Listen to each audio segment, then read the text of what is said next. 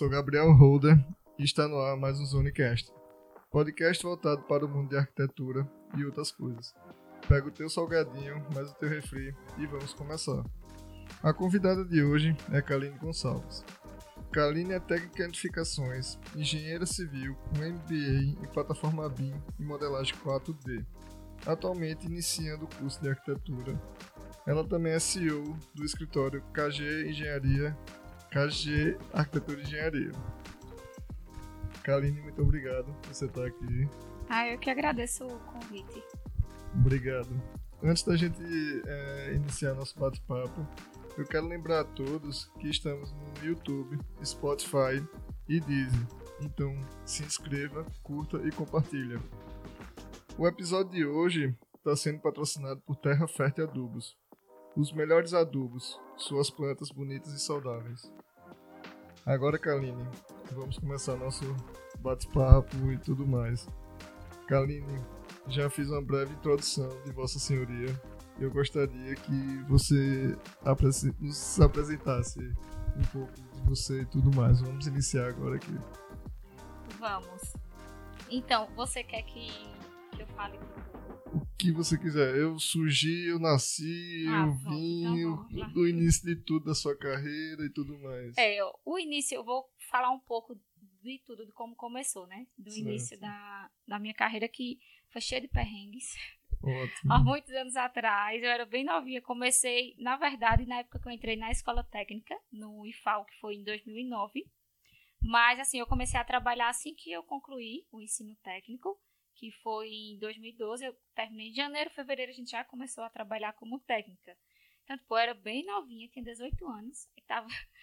Fui para uma obra que tinha 5.400 casas, que era um conjunto habitacional. Minha Casa Minha Vida. Aí lá começou, né? Imagina, pessoa com 18 anos numa obra desse tamanho. Mas foi uma experiência muito boa, porque eu aprendi bastante, consegui né, evoluir muito para minha idade. E depois de que eu estava lá, passou uns dois anos e meio, me surgiu uma oportunidade de um processo seletivo, que era na Petrobras. E eu acabei passando. Então, eu fiquei trabalhando lá até recentemente, até abrir o meu escritório. Então, eu consegui é, trabalhar o meu tempo de técnica e também ter experiência lá na parte de engenharia. Que foi assim, eu acho a experiência mais enriquecedora que eu poderia ter, porque era um ambiente totalmente diferente. A gente fazia da parte de estudo até a parte de exploração e a produção do petróleo. Então era uma área bem bem diferente do que a gente é acostumado, né? Que é fazer casa e prédio. Só que mesmo assim, é, eu ainda queria mais. eu ainda queria realizar o meu sonho, que era ter o meu escritório. Porque mesmo trabalhando lá, eu trabalhava de manhã e à tarde e à noite eu ia para a faculdade. E era em outra cidade, não era em Maceió. Então, tipo, era uma loucura. Eu viajava para uma cidade, trabalhava, voltava para aula. Aí eu vivia mais no mundo do que em casa. Aí eu aproveitei uma, uma brecha, que foi uma renovação de contrato, e conversei com eles, expliquei qual era o meu sonho. E, graças a Deus, todos me apoiaram. E consegui sair com as portas abertas e abrir o meu escritório, que era o que eu sempre sonhei. Então, a partir daí, começou essa minha vida de, de empreender, né? No ramo de, de arquitetura, me dedicar a fazer curso e é, explorar mais essa parte de projetos. Hum, coisa boa. É uma história, assim, eu fiz uma história bem resumida, sabe? Mas pode destrinchar, Porque, não tem bronca não. É, a história é longa. Há quanto tempo você já tem o seu escritório? Eu abri meu escritório em 2019. Então tem dois anos que, que eu abri ele. Mas eu já fazia projetos mesmo no tempo da faculdade. Sim. Porque daí eu fazia projetos, quando eram casas pequenas eu assinava como técnico, como quando não conseguia, eu tinha parceiros que né, me ajudavam ajudava. e eu já elaborava alguns projetos, que era né, um, um extrazinho do trabalho para poder conseguir é, se mantém na faculdade. Uns frila, né? A gente é. chama de frila. Na faculdade. Exatamente. Na faculdade eu fiz muito frila, mas foi na parte de. Não, eu não podia assinar, claro, mas para desenvolver o projeto. Ou então na parte de 3D também. É. Eu acho que isso é super comum. Qualquer. É, todo mundo faz, até porque assim, a gente tá na faculdade, então. É, eu falo por mim, né? Eu, minha família era muito humilde, então a gente não. Eles não tinham condições de de arcar com meus estudos. Então, eu tinha que trabalhar para pagar o, o, meu estudo. Sim. Então, qualquer extrazinho que aparecesse já era né, um, um alívio no fim do mês. Aí a gente tinha que aproveitar e fazer, dormir de madrugada, acordar de madrugada. Era assim a vida. É, eu imagino, porque acredito que todo estudante passa por isso. É. Eu acredito também. É bem. É, eu sei quanto, o, o quanto é batalhador isso. Me fale um pouco sobre o impacto da pandemia na, nos seus serviços. É, a pandemia foi assim uma situação muito complicada. A, começar pela parte de que a gente perdeu pessoas queridas, viu pessoas, né, perdendo é, entes queridos. Então, assim, foi uma situação que no começo me abalou muito psicologicamente. Eu fiquei né, bem triste, eu ficava assim, sabe, assustado. Mas, assim, de forma profissional, de forma para o meu escritório, é, foi positivo, porque é, eu consegui entrar num nicho que eu não tinha antes, que eram os projetos online. Então, assim, de forma natural, a gente começou a ficar mais ativo na internet, apostar mais, e eu acabei conseguindo conquistar essa, essa área do mercado. E hoje, é, graças, assim, não graças à pandemia, mas devido à pandemia, eu já consigo atender em mais de 15 estados no Brasil. Sim. Então, assim, o nosso escritório cresceu muito nesse tempo de pandemia, de forma online. Fazer todos os tipos de projetos a gente consegue é, atender hoje. É, quando eu pergunto essa questão da pandemia, é mais justamente profissional. Eu sei que pessoal foi bem complicado é. para todo mundo. E alguns empresários tiveram que se, de fato, se adaptar, né? É, a gente teve que, teve que se reinventar, né? Eu tinha muita vergonha de, de aparecer, de, de postar. Muitas vezes, quando eu fazia assim stories, eu não colocava meu rosto, era só falando. E mesmo assim eu tinha vergonha às vezes de falar. Principalmente quando eu encontrava que tinha lá um pedreiro trabalhando, eu ficava, né, meio assim. Mas na pandemia foi uma coisa que foi surgindo de forma natural. É porque tinha que ganhar o pão também, é, né? Acabou, tinha que... A pessoa vai fazendo e vai vendo que as pessoas vão gostando, vai tendo um feedback e você vai se empolgando. Ô, Kaline, é, eu fiz a tua breve apresentação. Tu é técnica de edificações. Isso. Tu é engenheira civil e ainda por cima tá estudando para arquitetura. É. Me conta como foi para chegar nesse combo, o porquê. E ainda tem especialização em modelagem é. BIM, 4D, né? É, MBA, é. obrigado. E ainda tem um aí intermediário que eu fiz, terminei recentemente perícia judicial também. Ótimo, ainda ela tem perícia judicial. Foi, aproveitei também agora na pandemia, no começo do ano, e fiz o curso também. Aí tu me fala um pouco aí dessa a importância do BIM. Eu, sei, eu mexo com o BIM, mas a, aqui no escola a gente trabalha com Revit. Sim. É, a gente não tira ainda, a gente não esmaga ele da forma devida que é para esmagar, porque hum. eu sei que é gigantesco é, esse mundo É gigante, é, é infinito ele. Agora me fale aí do 4D. Eu, eu mal consigo enxergar 3D, é. quanto mais no 4D. No MBA, né, o princípio que, que eles passavam para a gente sobre esse 4D é sobre você compatibilizar todas as etapas, né? O projeto que chega na nossa parte, que é o 3D, onde a gente para, né? A gente não consegue passar disso.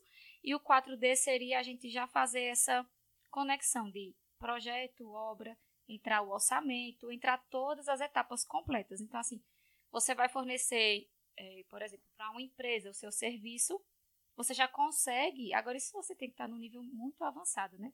Eu ainda não estou nesse nível, estou bem longe. Mas a gente já iniciou, já, já tenta, né?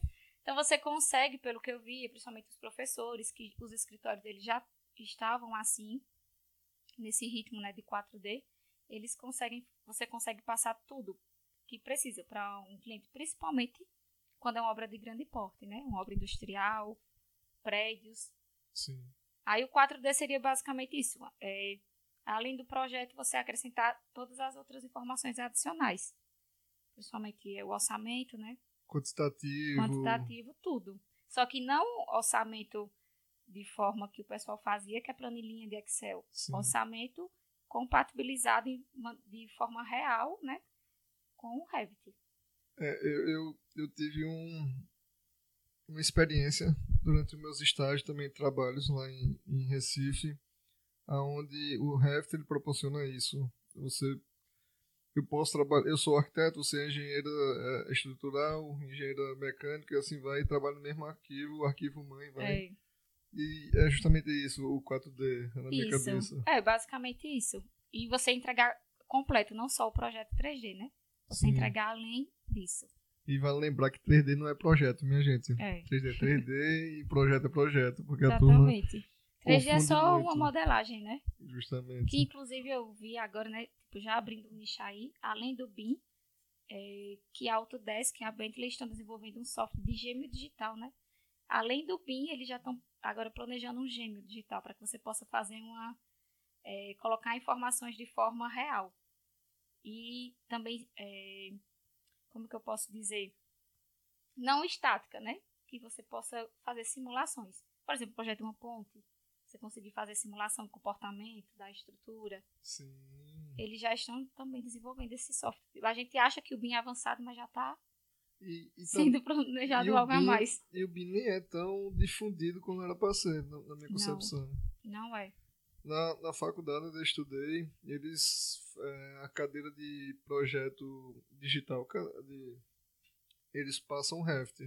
Mas é tipo, é uma pincelada do que bem básico, é, né? Do que ele é capaz. É, eu percebo isso principalmente assim, é, como eu tenho contato, por exemplo, com é, estagiário, às vezes, né? Do, que está no período da faculdade, eu sinto essa carência da faculdade, né? Aplicar mais o programa, ensinar o conceito de uma forma um pouco mais profunda, porque você sai bem, assim, só pelo básico mesmo. É, porque é só para ver a planta baixa, cortes, fachada. É. Mas já é uma vantagem, já estão colocando o Revit, né? Antes era só AutoCAD. É, na, não sei nas outras faculdades, mas na minha fac, na faculdade onde a gente estudou era, era Revit. Eu fiz, quando eu fiz foi AutoCAD, tanto no IFAL, só que no IFAL eu tive o primeiro, por mais, ó, há 11 anos atrás eu tive o primeiro contato com o BIM. Sem nem saber que era BIM. Nem sabia Vim que descobrir né? que eu tive contato com o BIM quando eu entrei no MBA. Porque o meu professor, ele tinha acabado de chegar da Europa e lá eles utilizavam o ArchiCAD. Sim. Então ele perguntou se a gente queria pagar um período de, de AutoCAD e o outro de ArchiCAD. E nisso eu achei fantástico, você fazia aquela questão tudo 3D, modelava, renderizava e fiquei eh, estudando o ArchiCAD em casa e aprendi a utilizar o ArchiCAD. Aí quando eu cheguei no MBA, é, eh, eu descobri que o ArchiCAD era BIM, e eu, tipo, usava o ArchiCAD sem conhecer que era BIM. É, o, tem um professor lá que até hoje usa ArchiCAD. E eu, eu acho maravilhoso, assim. Você tem que dominar o, o programa, né? O é. resultado final é você dominar o programa. É, é muito bom o ArchiCAD, mas é, é, bem semelhante, né? Com, com o com é, bem semelhante. Aqui no escritório a gente meio que conseguiu fazer esse 4, 4D aí. Sim. Em um em um projeto recente. Eu mandei o arquivo do Revit para engenharia elétrica, para hidrossanitário e para estrutural. Mas estrutural era só para olhar mesmo. Ele não pegou o arquivo mesmo Sim. do Revit. Mas eu trabalhei com uma pessoa lá em Recife que trabalhava. Eu nem sabia que era 4D a nominação. Ah, não, é, é pra mim era BIM só. Pra mim era BIM. É porque o BIM é uma sigla, né? Ele tem. É modelagem da informação, né? Aí depois eu vi que até a tubulação também se der erro tá, de compatibilização, é. aí foi que me fascinou. Eu também, eu ficava nas aulas, aí, a gente aprendendo, né? Ficava, ele era um período ArchiCAD e outro Revit, eles ficavam mostrando, além de outros softwares também de, de instalações, né? Hidráulica, elétrica, eles apresentaram pra gente no MBA e eu ficava fascinada com o que é capaz de, de fazer. Você acha que sabe usar o programa, quando você chega no nível mais avançado, você vê que você não sabe nem um terço do que o programa pra... é, aplica. Tem, eu, tipo, eu mexo no SketchUp há uns. Desde 2012, 2013. E ainda eu não, não digo que eu sei mexer. Tem coisa que. É, também. E o professor falava, ó, já faz um. Vou mentir aqui, 40 anos que tá no ArchiCAD. e mesmo assim não, não, não tinha esse domínio. É, não tem como, é, é muita coisa. Daí, Kaline, é, já puxando aí para projetos, para não sei o que me diga aí qual é o, o foco do seu escritório. de, de projetos, o, o, foco que, do seu trabalho? É, o foco do, do meu escritório hoje, é, eu percebo que é reformas, principalmente fachadas. Então, assim, é, a, o pessoal me procura muito para transformar fachadas. Quando é uma casa menor, aí já vai, Kalina, minha casa é pequena, eu queria reformar, porque a gente começou é, a fazer muito, assim, transformar muita casa pequena na cidade e, é, e deixar um negócio bonito. Sim. Porque eu sempre falava, e falo, né? Não é porque sua casa é pequena que ela vai ser feia, não. Sim. Você tem como deixar uma casa bonita, aconchegante, usar materiais bons, assim, consegue de, é, deixar do mesmo padrão de uma casa maior. Se Sim. você não tem a oportunidade de trocar de terreno, trocar de casa.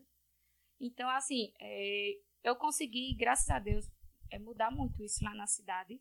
E hoje eu vejo que o, o nicho maior do escritório é reformas, principalmente fachada. Diga, Também fora do. Fala logo a cidade, fachada. senão o povo vai. Ah, Bom Conselho. É, senão o povo lá em Bom Conselho. Saber. E também nos outros estados. A maioria dos projetos que a gente faz é, são fachadas. Semana passada eu entreguei um em Manaus, duas fachadas. Então, assim, a gente sempre está fazendo para outros estados também. Ótimo. Esse mesmo estilo de Sim. transformação. Eu até vi lá no Instagram de tipo um especialista em fachadas, transformar as é. fachadas. É. Mas... Eu, eu gosto muito assim de mudar radicalmente a fachada, você olhar e dizer, meu Deus, é outra casa. Eu, eu gosto. Vocês também fazem a parte de interiores de imóveis ou não? Ou Faz. Tem uma equipe para isso? Tem. Eu fico imaginando a engenheiro fazendo interiores, eu meio que não, dá uma é... bugada assim. Eu, a gente faz a parte de interiores, faz tudo. Porque, assim, na verdade, a parte, a faculdade de engenharia, para mim, ela foi mais a questão de oportunidade de sobrevivência financeira. Sim. Porque eu queria fazer arquitetura, mas eu trabalhava numa obra. E para mim me manter lá, eu precisava fazer engenharia. E até para crescer lá era Justo. Também. Aí eu fiz engenharia para conseguir terminar meus estudos e sempre estudando, me especializando na área de arquitetura. Aí concluí, aí fiquei, faço arquitetura, faço MBA. Não, vou fazer MBA, que é mais avançado, depois Sim. eu volto. Aí eu atualmente... Ter, quero, ter, quero ter as duas formações 100%. Uhum. Essa é a minha meta. Aí atualmente está estudando arquitetura. Já, é, eu me matriculei na Maurício Nassau. Ótimo. É AD, porque infelizmente não tem como ser presencial. Mas é bom até... É, eu acredito que EAD é, é uma coisa que já devia ter há muito tempo porque o Brasil, o tamanho do Brasil é gigantesco, é. então você pode levar informação para todo canto do mundo. Isso, exatamente. É, é muito vantajoso, principalmente para gente que trabalha, né? Não consegue mais, assim, estar tá integralmente na faculdade, né? E, tipo, a minha mãe foi diretora e professora de escola, escola pública e tinha muita gente do sítio, de outras cidades e tudo mais. Então, se você conseguir chegar a EAD, eu não digo nem as é. pessoas do Amazonas, eu estou dizendo aqui na região mesmo para essas pessoas mais longe aí a informação chega. É, com certeza. Ajuda bastante. É, você querendo estudar é maravilhoso, não tem é. nem estresse. Então tu é bem completa. Né? Não chega. Né? Me diga aí qual a, a, a, importância, já puxando desse 3D tudo, 3D, certo. 4D, a importância do 3D, da modelagem 3D para a arquitetura, para, o seu, para a sua profissão. É, a importância, assim, principal que eu, que eu, assim, do meu ponto de vista, é apresentar ao cliente uma imagem mais realista, porque a gente consegue, pelo menos se você olha um ambiente, você consegue idealizar como ele vai ficar na sua cabeça. Meio que você faz o projeto na sua cabeça. Você olha assim e diz, isso aqui fica bonito. Mas o cliente ele não consegue ter essa visão. Então, o 3D eu acho assim importante para isso, para que a gente possa realmente apresentar o mais próximo da realidade para o cliente, para ele ver e se sentir seguro de que realmente é aquilo que ele quer. Porque você for apresentar só o 2D, só a planta baixa, né? Muitas vezes o pessoal não consegue entender bem, você né, não consegue transmitir o que você realmente está imaginando para aquele ambiente. Eu, assim, eu vejo isso como a parte mais importante hoje do 3D. Porque, assim, não, não é projeto executivo para a gente, né? Não serve para a gente executar a obra. Serve mais para a gente vender o nosso produto. Mas eu não sei se acontece contigo, mas tem cliente que quer pegar o 3D e quer executar a Ah, obra. direto. O pessoal recebe a foto do meu pedreiro e começa amanhã. Eu digo, meu filho, mas. Aí às vezes manda mensagem dizendo, Kaline, o pedreiro tá precisando dar milhões. Eu digo, mas o projeto, o prazo só é daqui a uma semana. Aí o fato de você enviar a imagem, o pessoal já acha que é o projeto e já quer que o pedreiro comece no outro dia. É, eu te- eu já- Ah, eu passo por cada uma dessas que eu fico doidinha. Aí tu vai fazer. Eu vejo que tu faz visita à obra e É. acompanha tudo direitinho. Eu fico imaginando, tipo, cadê Kaline? Aqui, ó. Assim, É, eles quero- fazem isso. Eles perguntam, cadê essa medida? Não, mas isso não é o projeto. O projeto ainda vai chegar.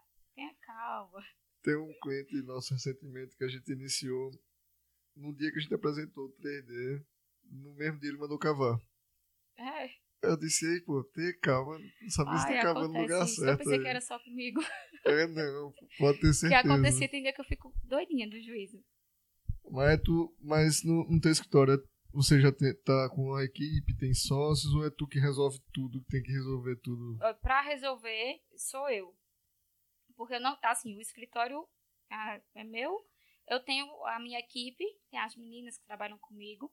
Tem um engenheiro estrutural, que ele faz, assim, os projetos lá do escritório, de forma como parceiro também. Mas, assim, os BOs, né, É, tu é de frente. tudo na, nas minhas costas. Aí a gente não para. Oi? É, as meninas são estagiárias, então assim, a parte de gestão, né? O contato com o cliente, orçamento, essas coisas eu fico resolvendo. Aí assim, é 24 horas no ar. Às vezes até quando você precisa parar, uma horinha você se sente culpado por parar aquela horinha, de tão acostumado que você tá naquela É, loucura tipo, do dia a domingo, dia. vou descansar e não descansa, né? A mente É. fica borbulhando. É, é, é desse jeito. Assim, eu gosto, sabe? Eu me sinto muito realizada de estar assim. Mas realmente tem dias que são mais cansativos, né? Tem dias que você tá um pouco exausto, você tá, né? Sim. Precisando recuperar um pouquinho.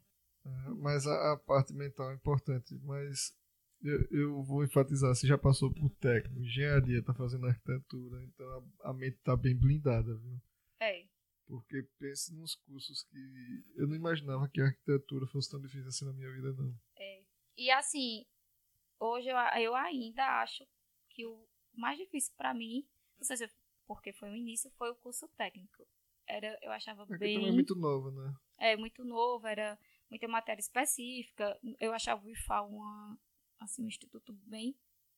Ele puxava bastante da gente. É justamente essas específicas é que pega no pé. que Você, É. não vê, você não vê na escola isso. Não. Eu digo para meus, meus colaboradores que a, a faculdade ele suga você de uma maneira impressionante, porque são matérias que você nunca viu. Quem é que vê projeto? Ninguém vê É. projeto. E você tem que aprender ali em seis meses e É. conseguir E ser dar feliz conta. também. Aí, o que me ajudou muito na faculdade de engenharia foi o fato de trabalhar No- na, na obra, porque chegava matérias como, por exemplo, segurança do trabalho. Então, assim, o professor passava, mas como eu trabalhava na Petrobras, lá a gente era obrigado a saber de trás para frente as NRs. Porque ele tinha que estar aplicando toda hora. A questão de segurança era, é muito, muito exigente lá. Então, você, eu, já consegui, eu já sabia por conta do trabalho. Quando chegava na matéria da faculdade, eu conseguia dizer que essa matéria eu estou aliviada, eu vou focar em outra. E isso foi acontecendo em várias matérias pontuais. Aí o que me ajudou muito foi isso, foi a parte do, de conciliar, apesar de ser difícil. Mas Aham. ajudou bastante. Mas o, no caso, os estágios, trabalho ajuda bastante na, É. na sua formação. Ajuda. É Ah. a parte mais importante. Aqui os nossos colaboradores, que a gente também pega a parte de interiores e a parte de arquitetônica. Daí é, eles desenvolvem. Né? Eu e Isabel, a gente inicia os processos, os projetos e dá para eles desenvolverem. Sim. Então eles disseram que a cada, a cada seis, oito meses eu sento com eles, converso como é que eles estão. E eles disseram, não, Gabriel, a gente está conseguindo desenvolver na faculdade o que a gente aprende aqui. É muito bom. E isso é um feedback bom. Eu imagino que futuro, assim feito você disse agora, ajuda bastante no, no, Ajuda. no- no processo das coisas. É importante você ter a experiência prática.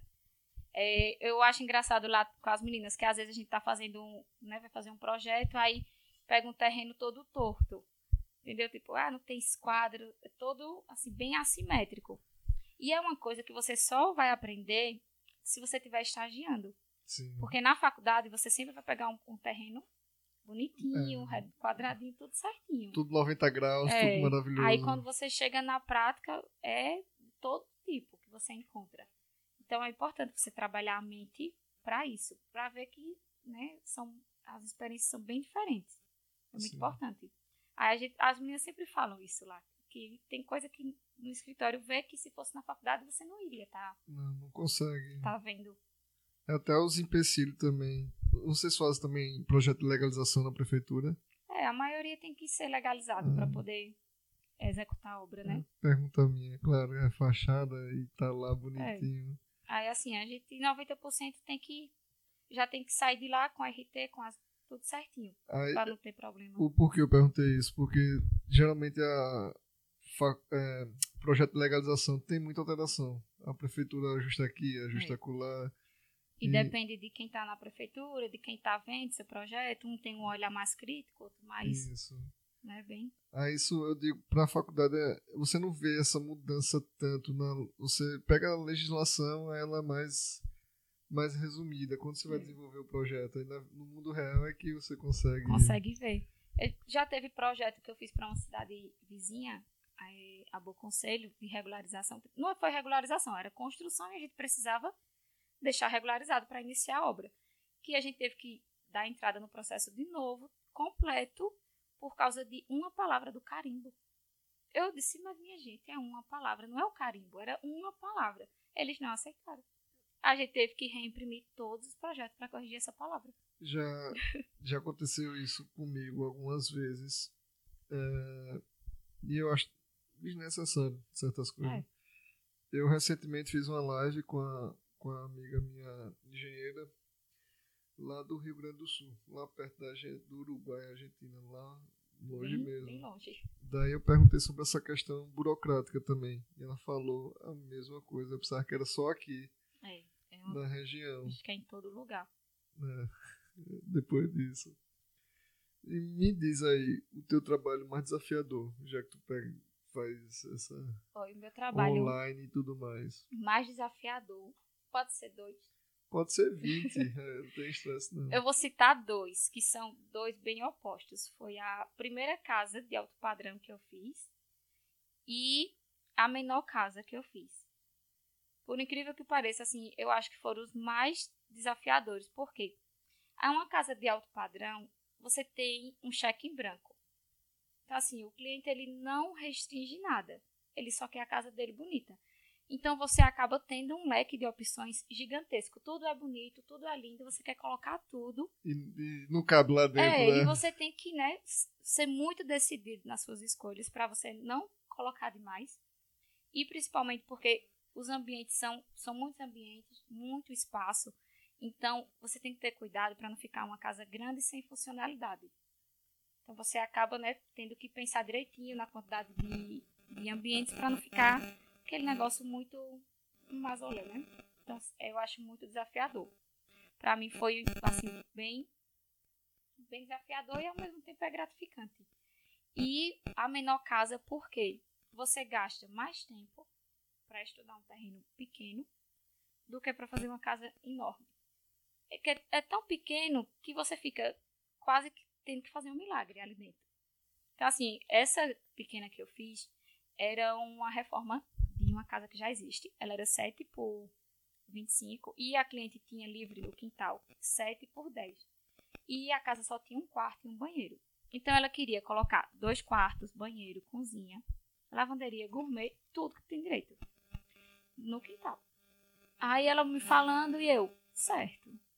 Meu Deus, fazer um milagre. Não vai caber tudo isso, é impossível. Né? Mas anotei o pedido da cliente. Cheguei no escritório e disse, pronto, agora eu quero ver como eu vou conseguir fazer isso. Aí fiquei pra lá.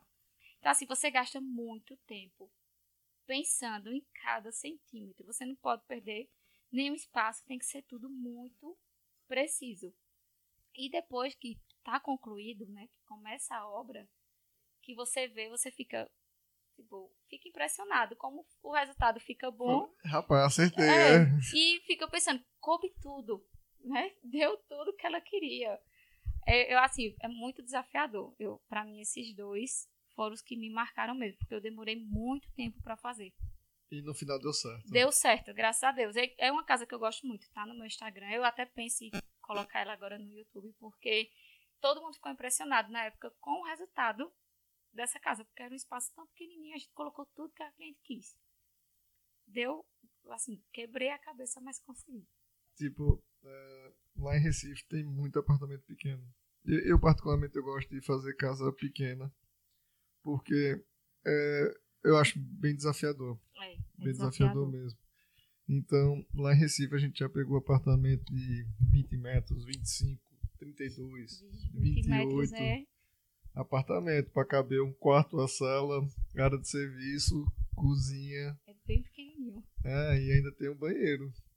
Então, eu acredito que por esse processo de pegar vários ambientes pequenos, a gente meio que acostumou. Acostumou, é, isso é muito bom. Aí quando veio pro interior, aí casa, nos, nos casarão, condomínio e tudo mais, aí a gente se, a gente tá, se faz, meu Deus do céu, aqui não tem nem estresse, que você ficava preocupado. Aqui tem espaço demais. Cuidado aí com a bancada, porque senão não vai dar a pessoa passar é. e não sei o que, e aquela coisa o Projeto toda. pequeno é desafiador por isso, porque você tem que pensar, será que dá para passar? E quando abrir a porta?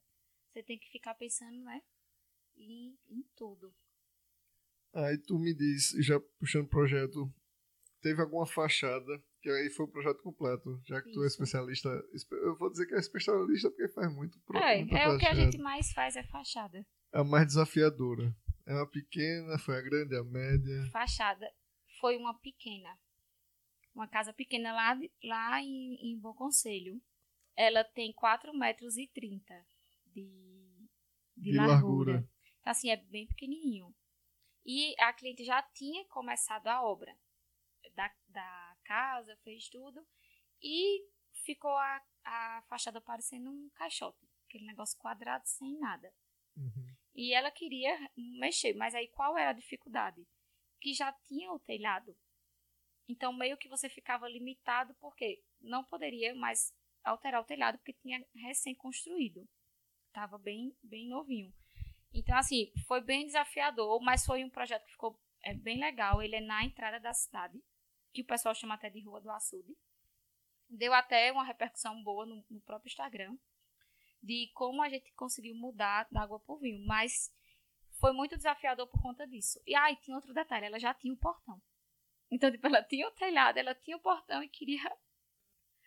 Tem hora que eu fico pensando, por que eu faço isso? Mas dá certo. Eu costumo, eu costumo é. dizer que a gente é. A gente resolve problema. É. Porque às vezes vem tanto problema que eu falo, Isabel, não vai caber não. A Isabel faz, vai, tem que caber. Eu digo, tem realidade para certas coisas. Tem que estudar, estudar, estudar até. Mas uh, recentemente a gente pegou um, um terreno 4,90 por 45. Bem ele é comprido. E os clientes queriam fazer apartamentos. Aliás, os clientes não sabiam o que fazer. Eram alguns irmãos que queriam. Estavam com a ideia de fazer lojinha e tudo mais. Eu digo, calma, vou estudar. A gente fez 10 kitnets em um espaçozinho de 5 por 45. Um espaço bem limitado. Mas é que não, não entra carro, não. É só bicicleta ou moto. Mas aí os apartamentos é de 28 a 30 metros quadrados. Foi tamanho bom. Foi. A gente conseguiu 10 ainda com ventilação e iluminação natural. É um desafio. É, mas eu, eu gosto bastante disso. Vou voltar lá para a parte da, rende, da, do 3D e tudo mais.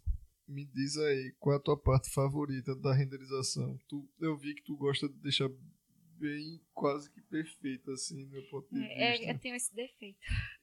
Eu sou muito perfeccionista. Aí, é outra coisa que as meninas lá no escritório morrem de rir, porque tipo, eu sou muito perfeccionista. Eu, tem hora que eu demoro para terminar um projeto, porque eu faço render três, quatro vezes. É, tipo, tem um matinho ali no cantinho que ninguém tá vendo. Mas eu tô vendo. Eu digo, não, não dá não. Fazer de novo. É, eu sei o que é isso. Já perdi muito tempo vendo o reflexo do piso. que É. tinha uma coisa que não tava me agradando. E aí minha sócia também não tá me agradando, não sei o quê. Eu digo, meu Deus, já tá na décimo teste dessa imagem. Eu, eu faço vários testes também. Mas, Pra ver se fica. E muitas vezes eu ainda finalizo a imagem, mas assim, pra mim eu ainda fico. Não tô 100% satisfeita. Porque eu fico querendo que ela fique melhor. Mas se não, você vai passar fazendo 100 testes de imagem pra conseguir. pra quem não sabe o que é renderização, é, renderização é tirar a imagem da, de dois, tipo, sem textura, sem nada, sem iluminação, e passa por um processo que deixa real, com iluminação, com textura, com brilho e tudo mais. Isso requer um tempo legal para você fazer. um tempo e também um investimento financeiro, né? Porque a gente precisa ter uma máquina boa, a gente precisa ter todo um suporte por trás, né? Senão a gente não consegue imagens legais. Sim. E quem quem tá escutando aí a gente, tá vendo aqui, sabe que placa de vídeo não tá barato. Uma placazinha de vídeo aí na baixa para rodar um númerozinho básico, É. tá, não tá menos que 1.500 conto não. E é para rodar o Lumio básico, porque É. se você quiser uma placa de vídeo daquelas que o Lumio eles deixam lá na- no site deles, né? Top 5, Sim. você sabe que tem umas que passam de 10 mil reais, né? Tem, tem uma que eu tava namorando 12 mil reais, mas aí Isabel me lembra que eu sou pobre e eu não posso comprar. Pronto, eu também, eu fico usando a lei do segredo. Tô sempre mentalizando aquela placa de vídeo. Um dia ela chega no escritório. Porque recentemente a gente montou o Bebezord aqui. Eu chamo Bebezord, é o nosso Sim. computador, fica na sala de produção. Aí, antes a placa de vídeo era 800, 700 reais. Na, quando eu fui comprar, 1.600 reais. É, Uma placa de vídeo de entrada. tá caro. Aí eu disse, faz isso comigo não. Quando eu ia comprar, aí, Tá, tá, o preço tá bem elevado. Eu tive. Teve uma queda de energia lá no escritório, agora em outubro. E o computador tava fazendo render. aí. Caiu, só que, tipo, aí ele deu- acabou queimando um HD. Então, assim, foi o SSD. Você fica pensando, é um prejuízo. Mas foi um prejuízo que eu fiquei mais aliviada, porque se fosse uma placa de vídeo, a pessoa, né? Porque o SSD é bem mais acessível. É bem mais acessível, mas tem todo esse risco, né? Você tá, É, tá trabalhando ali, é, é um investimento que tem por trás, né? E muita gente não vê isso. É, já puxando esse link aí, o cliente não, não vê que todo esse investimento vai para o pro produto final. Isso. O cliente pensa que nossa profissão é só glamour. É. Ele não sabe o total de investimento que a gente tem por trás, de, de tantas horas gasta ali. Tem cliente que você fica dois anos, um ano e meio acompanhando ele na obra. É, isso é muito tempo. E ele não vê essa, isso. Eu não sei se acontece contigo. Não, mas é, eu acho que em todas as profissões, né, você sempre vai encontrar. Na verdade, o problema nem sempre vai ser o profissional. Você sempre vai encontrar alguém, Sim. né, que infelizmente você não gostaria de ter que aquela pessoa tivesse sido seu cliente, né? Assim, infelizmente vai acontecer. Eu acho que em todas as profissões. Mas o Sim. importante é que seja a minoria da minoria, né? Eu- mas eu, eu, eu, eu, eu vejo muito assim que a turma ainda não vê o valor agregado naquilo, É. o investimento que ele está fazendo e tudo mais. É, e acontece mesmo. Eu ainda sinto ainda que alguns clientes, algumas pessoas ainda não estão acostumadas, não é nem doutrinadas, elas não sabem ao certo o que nossa profissão pode oferecer Isso. a elas. Já chega, tem cliente que chega, ó, só quero desenho.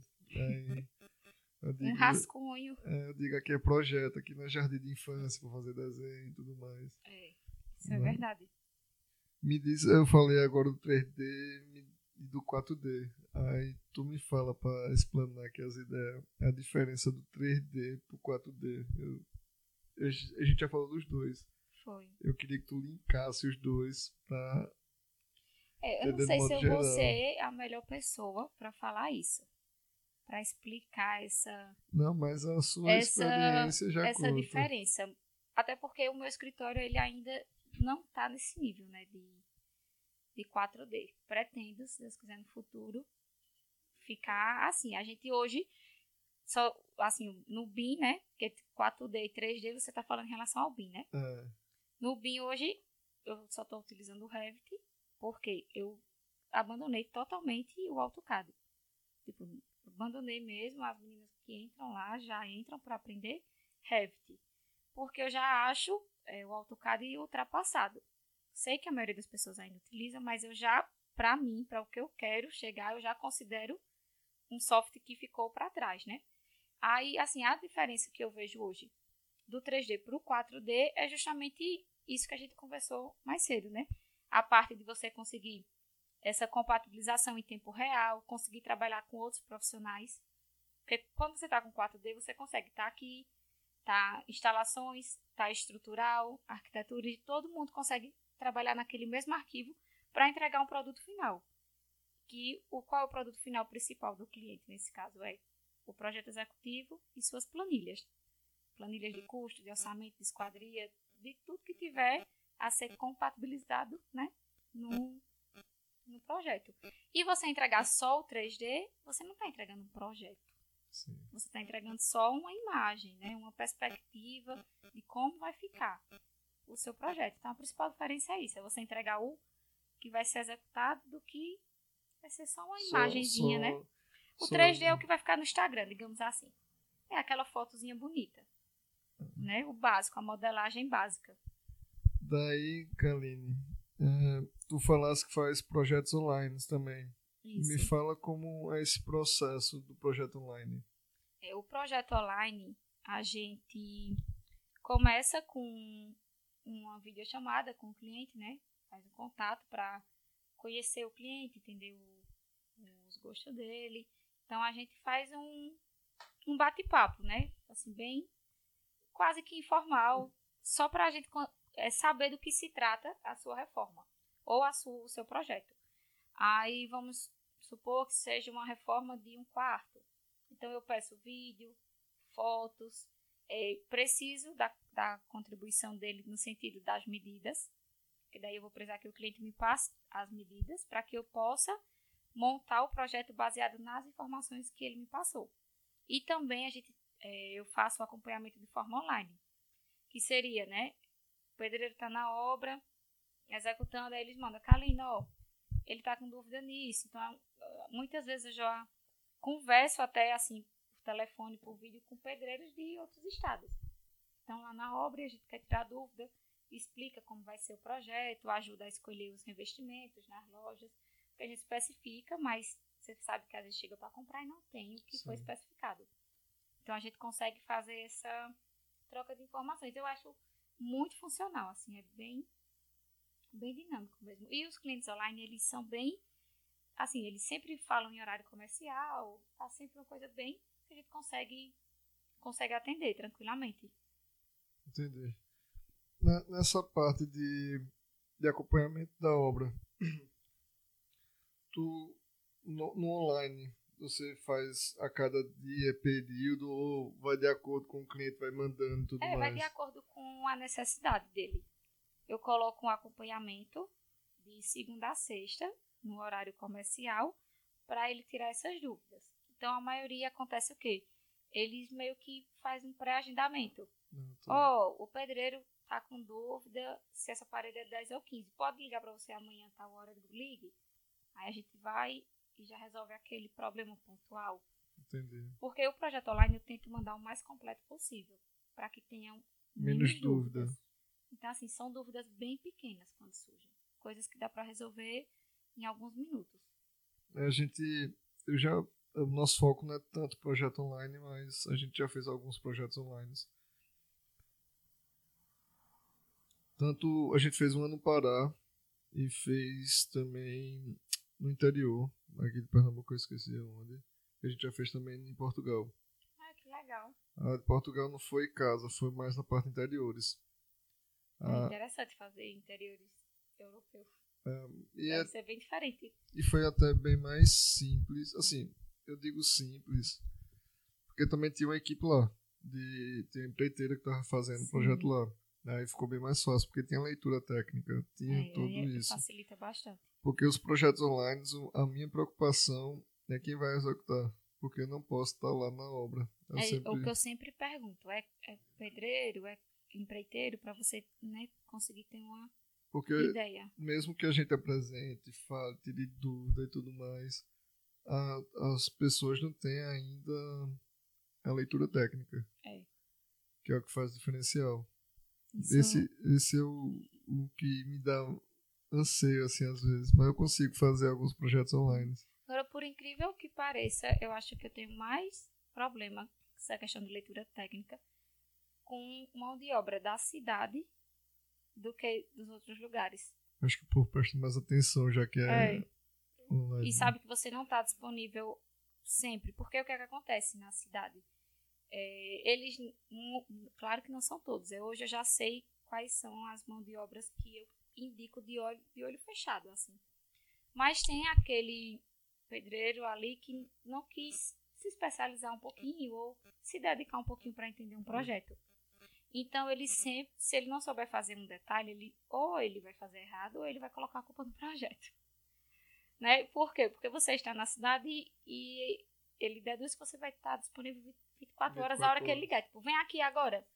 Entendeu? E Eu não é assim. que era só com a gente, isso também. Né? Você tem todo um agendamento, tem, tem um compromisso. Aí, já nas outras cidades, a gente acaba não tendo isso.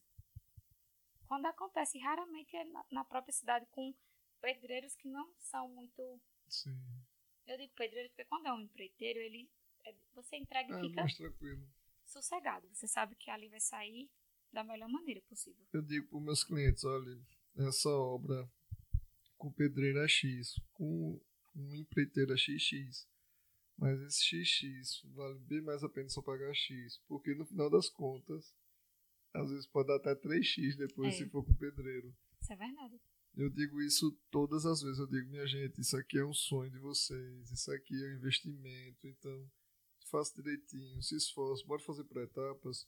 Porque às vezes o cliente quer fazer tudo de uma vez É, e não aí- tem o dinheiro. É. Eu digo, bora fazer primeiro quarto, bora fazer primeira sala, bora isso aqui, mas de uma maneira que fique bem executado, né? justamente. É, isso, é, isso é muito importante. E que cumpra, assim, é, as etapas básicas. Que é o que, tipo, eu, eu falo por experiência do que eu já vi. Eu tenho muitos anos de obra, então imagina, eu já vi, mais que eu diga, ah, você é nova, mas eu já tem 11 anos que eu tô nessa... Então a gente já, já se deparou com tudo. E você, tipo, impermeabilização. É uma coisa que eu sempre posto no Instagram, sempre falo cabeça. os Na minha, clientes. é. na minha cabeça Porque ainda tem pedreiros que dizem que não precisa. Entendeu? Aí, ah, não precisa. Ou então, nem diz, porque o cliente ele não tem a obrigação de saber. A obrigação é o profissional. Sim.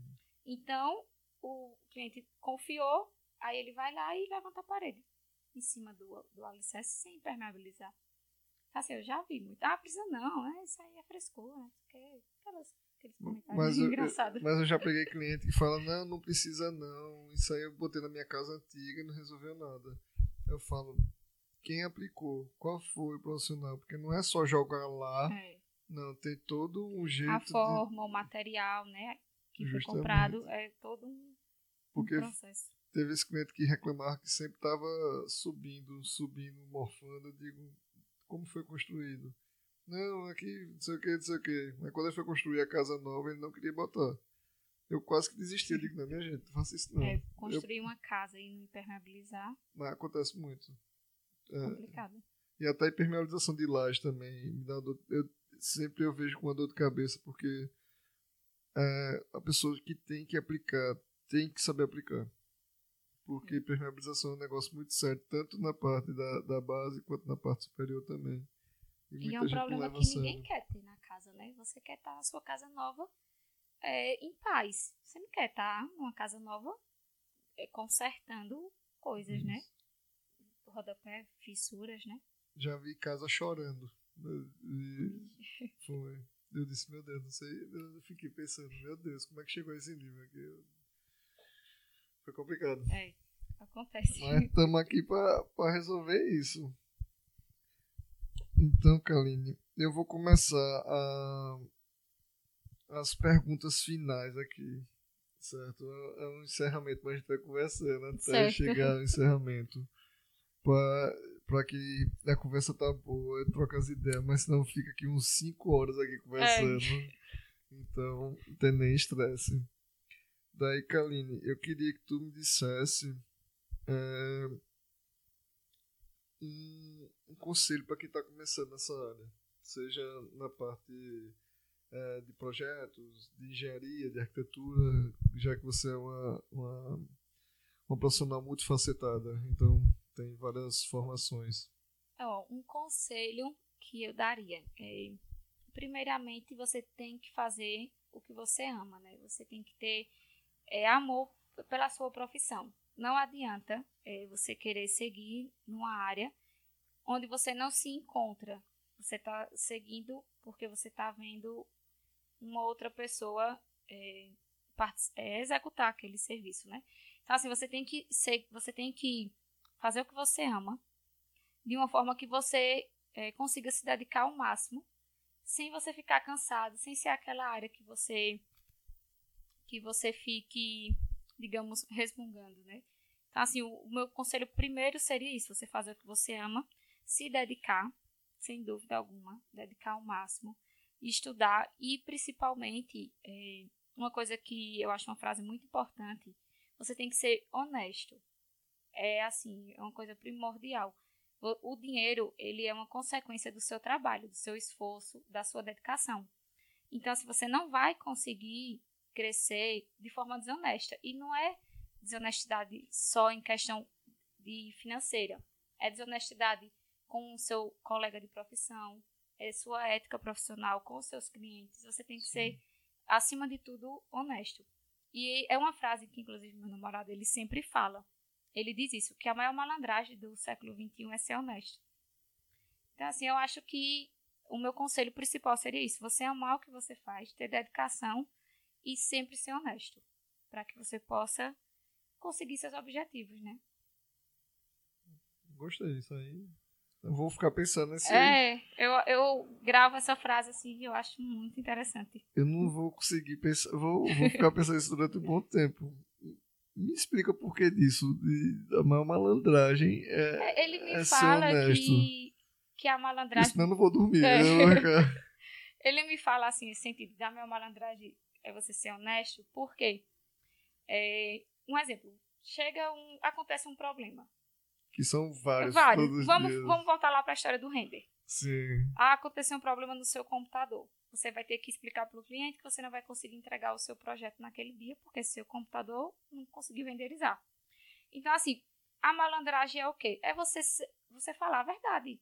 Olha, infelizmente aconteceu isso. Por quê? Se você for mentir, você for inventar uma desculpa cabeluda, uma coisa é, super diferente, ali na frente ou no meio do caminho, você vai. Dar de cara com sua mentira.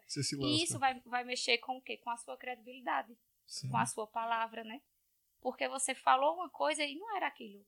Então, se você for honesto, você vai dizer, não, olha, infelizmente eu não vou poder entregar porque aconteceu isso e isso. Mas aí você consegue resolver seu problema e no outro dia está entregue. Imagine se você se descredibiliza por conta disso. E logo a nossa profissão, que é uma coisa bem. Acho que é um, muito íntimo, Isso. porque a gente entra dentro da casa da pessoa. Não, Justo. Eu acredito que não existe algo tão íntimo quanto isso. Você tem que ter é, uma, uma relação de parceria com o seu cliente, porque você tem que entender o sonho dele para você poder fazer o projeto, né? Que às vezes nem ele sabe direito. Ele, ele, ele fala várias informações, a gente filtra aquilo para entregar já mastigado para ele.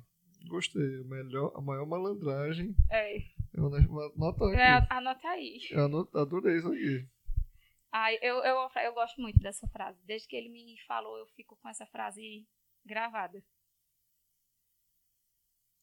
Por pensa que eu vou anotar, vou anotar.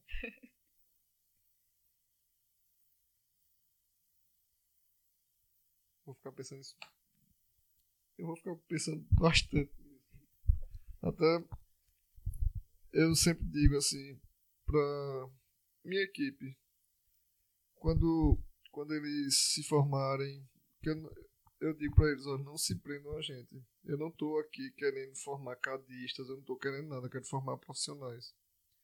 Então, às vezes ele vê a gente resolvendo aqui as coisas feito doido, pá, conversando e tudo mais. eu digo, resolva o problema, filho. Às vezes o gesseiro errou, às vezes o eletricista, sei lá, errou. A culpa é do arquiteto. Bota a culpa pra você, vai lá e resolva. É, Aí depois você vai lá e, e, e diz quem vai querer achar os erros, assim. É, mas já aconteceu comigo isso. Às vezes o gesseiro erra. Tipo, eu digo, não, não quero nem procurar quem é o culpado. Vamos, qual é a solução? Né? Vamos resolver aí. Pronto. Senão a pessoa fica ali, é fulano, é ciclano e não sai do, do canto. E, Só tipo, procurando o culpado.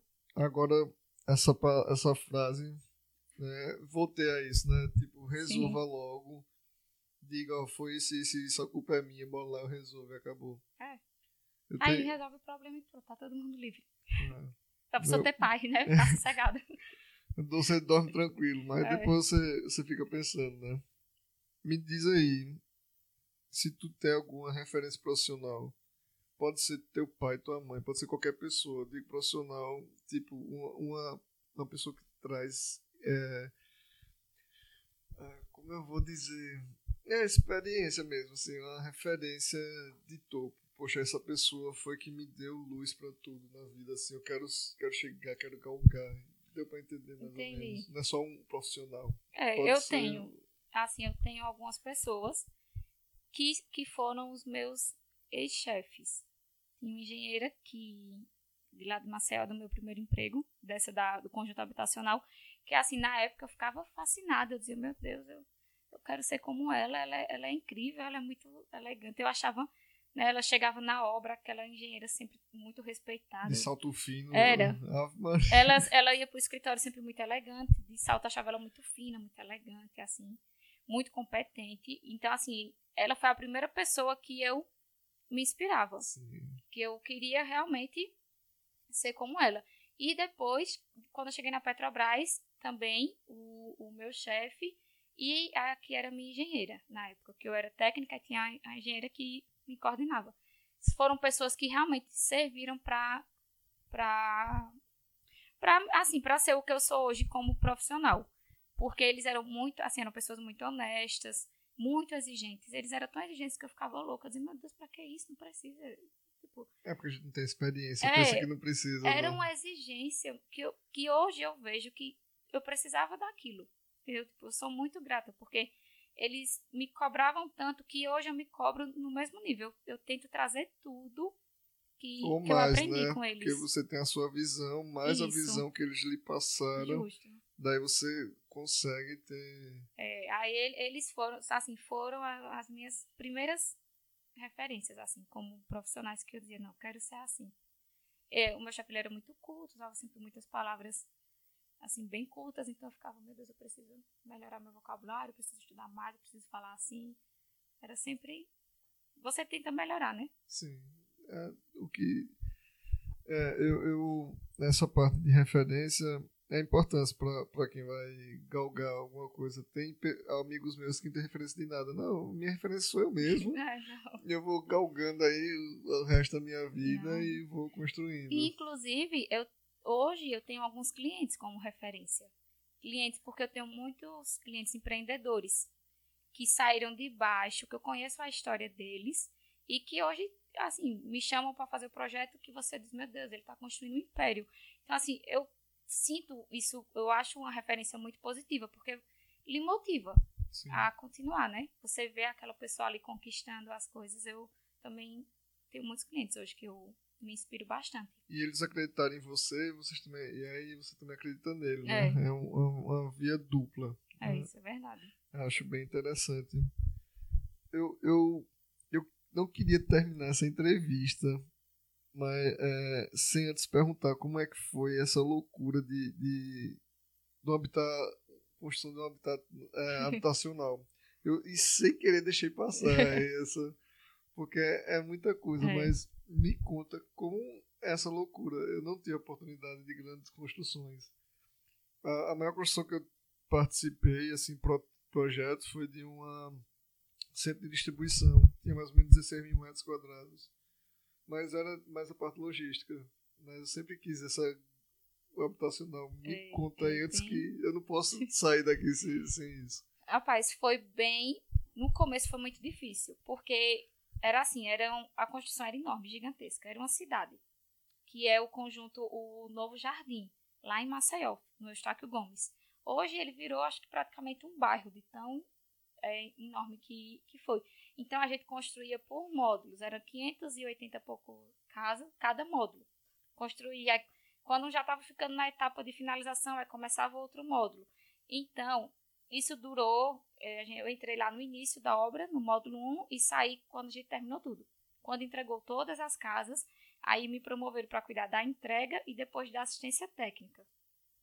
Que quando eu já estava na assistência técnica, foi quando eu fui para a Petrobras. Então, assim, construir muitas casas assim é bem desafiador, porque você precisa, primeiro de tudo, é questão documental. Você é muita exigência, você tem que seguir tudo à risca, porque é muito pedreiro, muito servente. É, assim, tudo é muito gigantesco. Por exemplo, betoneiras. Não era uma betoneira, era uma central de betoneira. Tipo assim, era um negócio gigantesco com 10, 15 betoneiras. Aí tinha uma pessoa para cuidar da central de betoneiras, pra você ter ideia. Material para carregar era bobcats. Tinha que carregar tipo, de bobcat. Quando a gente estava no final da obra, a gente estava no módulo 5, mas no escritório ficava no começo. Para chegar no final da obra era um quilômetro quase. Ia de bicicleta? Não, a pé. Quando o engenheiro dizia, tem que ir no módulo 5, eu dizia, eita, meu Deus. Aí você tinha que ir. Aí o pior de tudo, que quando foi chegando bem no final, você tinha que fazer obra lá no módulo 5, o módulo 1 já tinha gente morando. Aí qual era o problema? O meu, o meu principalmente era os cachorros, né? Que corriam atrás da gente. Porque você tinha que sair andando na obra os cachorros do, do povo que estavam morando, correndo atrás de você. Era uma loucura, mas assim, é um, um, um ambiente que você aprende muito, porque são muitos serviços simultâneos, tudo em grande quantidade. É medição de alvenaria, baldrame, movimentação de terra, tudo sempre muita quantidade, muitas empresas, porque a maioria dos serviços são terceirizados. terceirizados. Tanto a empresa que faz reboco, a empresa que fazia chapisco, a empresa que fazia alvenaria. Então, assim, para você dar conta, aí eu ficava no setor de qualidade, que é que faz a parte da ISO 9001. Aí no setor de qualidade a gente tinha que fazer as FVS, que eram as fichas de verificação de serviço de todas as casas, de todos os serviços. Eu tenho até uma foto, que é um armário gigantesco, um monte de pasta, porque imagine, cada serviço de, de todas essas casas. Era muito documento. Aí era bem legal, assim, porque tinha a parte do dia a dia, da obra pesada, e a parte burocrática. Auditorias, fiscalização, porque era obra do governo, né? Tinha todo um, um protocolo por trás. Mas, assim, a parte pior, ou melhor, talvez, é você conseguir dar conta da quantidade de pessoas. É uma cidade em obra, assim. É, eram, acho que eram cinco ou seis engenheiros. Tinha um engenheiro geral e um monte de engenheiro. Porque não tem como dar conta. É tudo gigantesco, tudo é monstruoso. Mas é muito bom. E, e para fazer as vistorias eram muito estagiários. É loucura. Era. Muito bom. Mas eu gosto, eu achava muito legal. Agora, o engraçado é porque tipo, você ia verificar serviço, por exemplo. Aí você entrava em 20, 30 casas. Quando você ia entrar na outra, acontecia, era bem engraçado. Tipo, a casa tava sem a porta. Mas aí você já não via mais que tava sem a porta. Porque você já tinha visto tanta, tanta casa. porta com porta. Ia-se embora, assim, passava, entendeu? Era assim, faltava cada. Faltava bandeira, faltava coisa. Porque a mente já não. Já bugava quando você chegava no, no final, que ia conferir as coisas. Bem interessante. Eu, é porque eu nunca participei do, do, Eu sempre via de. Nossa, eu queria olhar, porque quando você vê o macro, o micro é bem mais fácil que do micro é. para o macro, né? É, é, bem complicado, assim. Porque os escritórios que eu, eu estudei, é, estagiei em Recife, a maioria era na parte de interiores, e, porque Recife é muito prédio, muito é, prédio. É, muito prédio mesmo. E só algumas construtoras. Uh, tem as construtoras chaves que constroem as coisas lá, então eu não. não eu ia só na parte interior, assim, não vou para a parte interior, você que estava recrutando mais do que essas construtoras que já tinha a equipe fechada. Mas eu não podia. Você não, ficou curioso. É, eu, eu ia anotar aqui e acabei passando sem querer. É, e o legal dessa, dessa obra, que de certa forma era divertida, porque acabou indo quase que a minha turma inteira do IFAL para lá. Então, quando a gente chegou lá, foi se encontrando todo mundo. De repente tinha uns 10 técnicos que a gente tinha se formado junto no IFAL. Então, todo mundo que cuidava da obra tinha 18, 19 anos, no máximo. Era bem engraçado. É, você tá parte... com aquela energia toda, é. né? Bem interessante. Kaline, infelizmente eu já vou chegar no, nos finalmente. Certo. Então, eu quero lhe agradecer profundamente. Muito obrigado. Você saiu de bom conselho para vir aqui para Garanhuns. Então, muito obrigado por sua agenda, por seu tempo nesse bate-papo. Eu gostaria de ficar aqui umas 25 horas, mas infelizmente o tempo é um pouco curto. Me diga. Mas é bom que já deixa já para vir outras vezes. Né? É, é, bom isso. É, me diga aí como é que a turma acha você nas redes sociais. Nas redes sociais, pelo meu Instagram, que é kg.engenharia com dois A no final detalhe. Ou colocar Kaline Gonçalves, eu acho que aparece também. E também tem o canal do YouTube, que é KG Projetando. O nome do canal do YouTube. Bora voltar aqui só para falar do KG Projetando, que é uma coisa boa para se falar e mais é. na frente vai estar tá bem, bem legal. Se Deus quiser. Já pegando esse ponto, o que é que tu faz no KG Projetando? Já vai uma é, Então, eu abri o canal recentemente, tem 15 dias só. Mas a intenção é trazer a realidade do Instagram para o YouTube. De uma forma que você possa. É, a gente sempre mostra muitas soluções Instagram. Eu sempre mostro solução de obras pequenas, por exemplo. Mas como é um stories, ele some com 24 horas e o pessoal fica mandando direct perguntando. Então, assim, a minha intenção é poder ajudar no YouTube de uma forma que você tá com dúvida, você sabe, eita, a Aline colocou aquela casa que tinha isso, eu vou lá conferir. Então, assim, o meu intuito principal realmente é ajudar com, com essas dicas que eu já coloco no Instagram. Mas de uma forma que fique lá gravado para que você possa é, acessar a hora que você sentir necessidade. E não só aquelas 24 horas, que você está ocupado e passa e você perde né, aquela, aquela dica. Sim. Eu, eu, eu, vou, eu vou lá me inscrever. Já ah, saí daqui já vou me inscrever. Se já, então, a turma se inscreva aí no canal da Kaline. Comecei agora há pouco, mas estaremos postando vários vídeos em breve. É, vai, ser, vai ser bem legal. Então, Kaline, mais uma vez, muito obrigado. Eu vou dar aqui por encerrado. Certo. certo? E só para lembrar aí pra turma que o episódio de hoje está sendo patrocinado por Terra Fértil Adubos. É, os melhores adubos são as plantas bonitas e saudáveis. Então, passando para lembrar que estamos no YouTube, Spotify e Deezer. E esse foi mais um Zonecast.